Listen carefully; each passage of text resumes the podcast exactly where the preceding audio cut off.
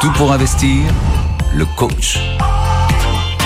Notre coach ce matin est entre le Luxembourg et la Belgique. Bonjour Grégory Gulmin.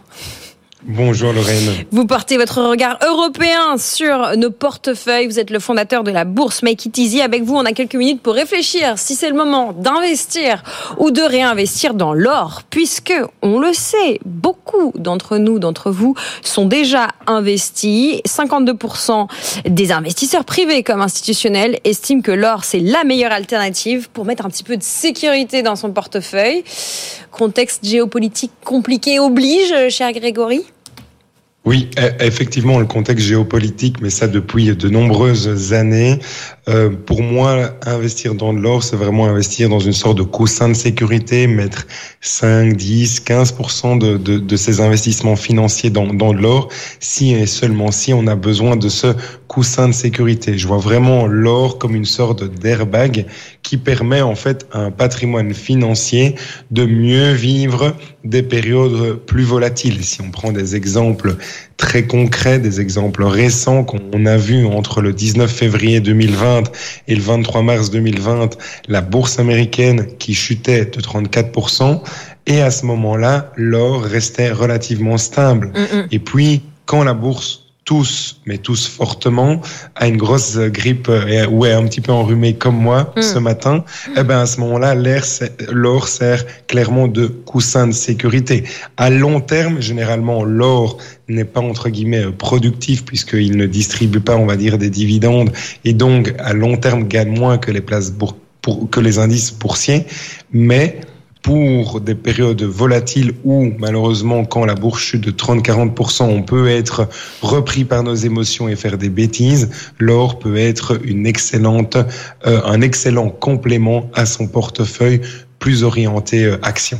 Bon, l'or, c'est effectivement aussi euh, quelque chose de très tangible. On parle souvent du biais psychologique qui nous pousse à vouloir avoir de l'or en portefeuille. Décryptez-nous ça.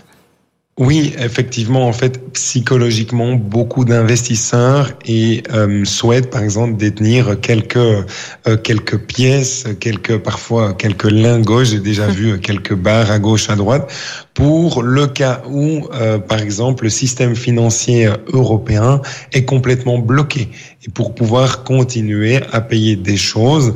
Et donc, ça, c'est souvent, je dirais, dans l'esprit des personnes qui ont vécu ou à qui on leur a raconté, par exemple les deux euh, guerres mondiales. Mm, mm, mm. Mais sinon, psychologiquement, pour certains investisseurs, détenir quelques lingots dans un coffre à la banque les rassure. Euh, dans le cas vraiment un scénario un petit peu Armageddon. Par contre, ce type d'investisseur oublie parfois le risque opérationnel. Pourquoi? Parce qu'aujourd'hui, dans les banques, il est de plus en plus difficile, voire impossible, d'acheter ou de vendre de l'or pour des raisons de, de lutte contre le blanchiment d'argent. Et puis, le stocker, mais si on le stocke chez soi, c'est un risque opérationnel euh, qui est quand même assez euh, important. Pour la petite histoire, j'ai discuté avec euh, quelqu'un récemment qui me dit ah mais en faisant du rangement dans la maison, j'ai retrouvé un lingot d'or comme ça. Euh, et donc, euh, parce que cette personne-là avait oublié qu'il y a quelques dizaines d'années, elle avait mis un lingot d'or là. Donc, le risque opérationnel est non négligeable et il ne faut pas, euh, il ne faut pas l'oublier quand on se pose la question sur est-ce qu'on investit dans de l'or physique qu'on détient physiquement ou est-ce qu'on investit dans de l'or, ce qu'on appelle de l'or papier. Hmm. Bon, évidemment, euh, également, l'or, c'est une monnaie de référence pour de nombreuses banques centrales, pas que en Europe. Euh, et ça, évidemment, ça fait que, eh bien, euh, les banques centrales ont acheté pas mal d'or ces derniers temps pour des raisons évidemment liées aux incertitudes géopolitiques, mais aussi évidemment pour l'inflation. Alors, oh, je vais vous demander votre avis puisque vous êtes un peu notre coach aujourd'hui. Vous n'êtes pas un peu, vous êtes complètement notre coach. quel est votre avis sur l'or? Est-ce que vous en avez? Alors moi, je n'ai pas d'or. Euh, je partage tout mon patrimoine financier de manière régulière dans ma newsletter, donc je ne détiens pas de l'or pour la simple et bonne raison que je pense être capable de vivre avec 100% de la volatilité du marché action. Votre force si mentale. Aujourd'hui, Euh, ben, c'est ce que je pense. Après, je n'ai jamais vécu une chute de 40, 50, 60%. Donc, on le verra si ça arrive un jour, si je suis capable de vivre avec cette volatilité. Mais c'est ce que je pense.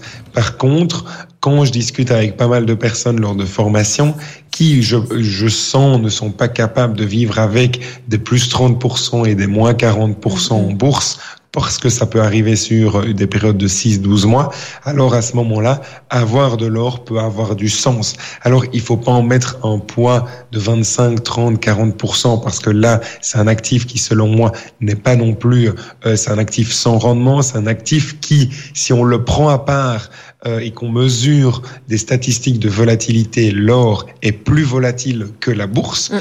mais en période de forte volatilité de la bourse, l'or est volatile mais à la hausse, ce qui est le comportement qu'on lui cède.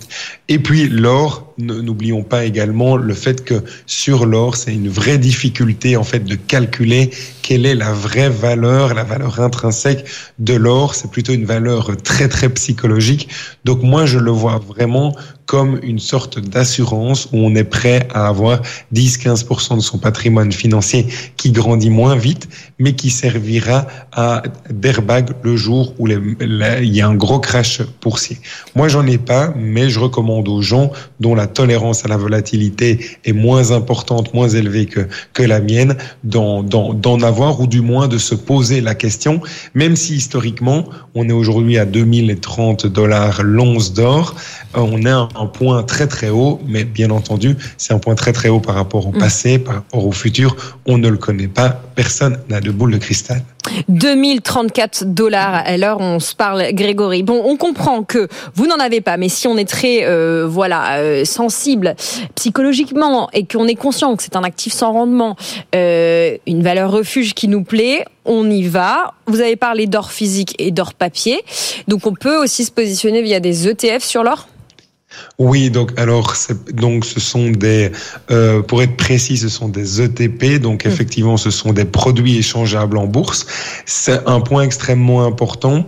L'émetteur de euh, de cet instrument financier là, je vais l'appeler l'ETF, de cet ETF sur l'or, euh, il émet en fait un titre financier et je ne suis pas copropriétaire de cet ETF là et en fait c'est un titre de dette, donc c'est un titre de créance, donc c'est un petit peu différent c'est comme si vous achetez une obligation, mais dont le, de l'évolution de l'obligation dépend de l'or. Ce qui est important de, de voir, c'est d'aller sur le site justetf.com. C'est vraiment la majorité, c'est 100% gratuit. Moi, je l'utilise même gratuitement.